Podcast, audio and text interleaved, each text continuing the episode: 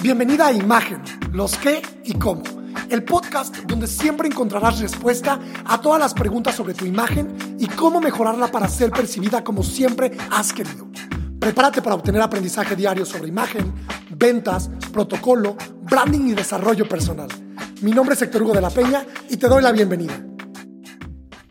¿Qué me pongo para la cena de Navidad? Ya se acerca Nochebuena y estoy seguro que vas a compartir con familia y amigos. Una cena en la que solemos producir un atuendo especial y es con el fin de vernos bien y convivir con los nuestros. Pero cada vez se acerca más el día y la pregunta que más escucho es, Héctor, ¿qué me pongo para la cena navideña? Bueno, empecemos por el principio, ¿te parece?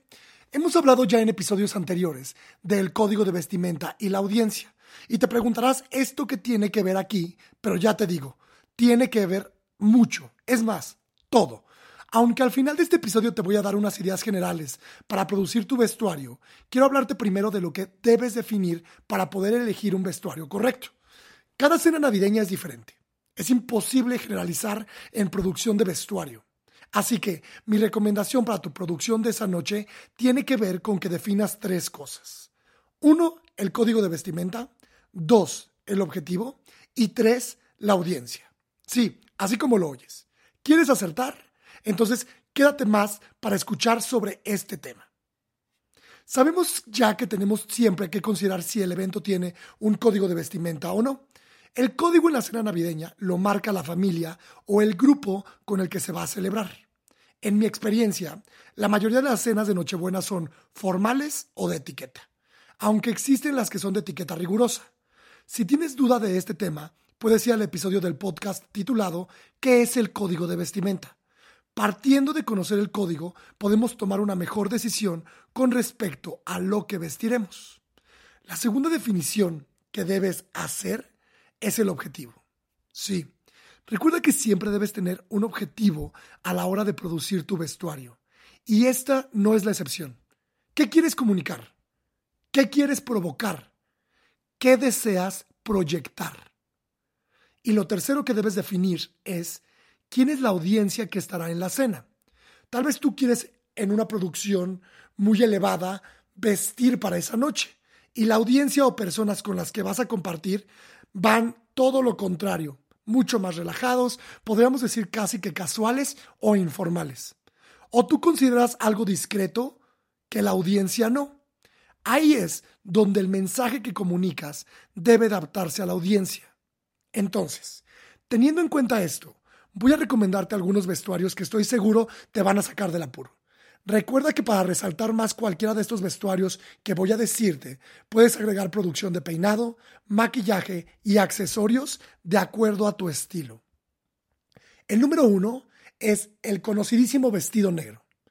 La base de este vestuario es el vestido negro, que puede producirse de manera formal. Puedes agregarle una piel, una piel falsa, puedes agregarle botines o tacones de colores llamativos o más discretos, tal vez accesorios que sean medianos o grandes. Esto va a depender 100% de tu estilo. El vestido negro yo siempre lo veo como un lienzo en blanco. El artista puede hacer con él lo que le venga en gana. El vestido negro lo recomiendo siempre en el momento de la indecisión. ¿Por qué? Pues muy fácil, porque puedes volver tu atuendo tan creativo o conservador como tú lo decidas. Eso sí, atrévete a jugar con él. Otra idea es construir un atuendo para usar un blazer. Este atuendo lo recomiendo si deseas estar cómoda. Puedes acompañarlo tal vez con un pantalón de vestir y una blusa en colores neutro como color carne, negro o blanco.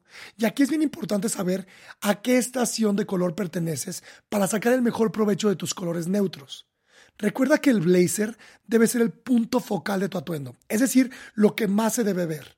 Por tanto, utiliza el color que quieras y trata de mantener el atuendo interior lo más básico posible según tu estilo.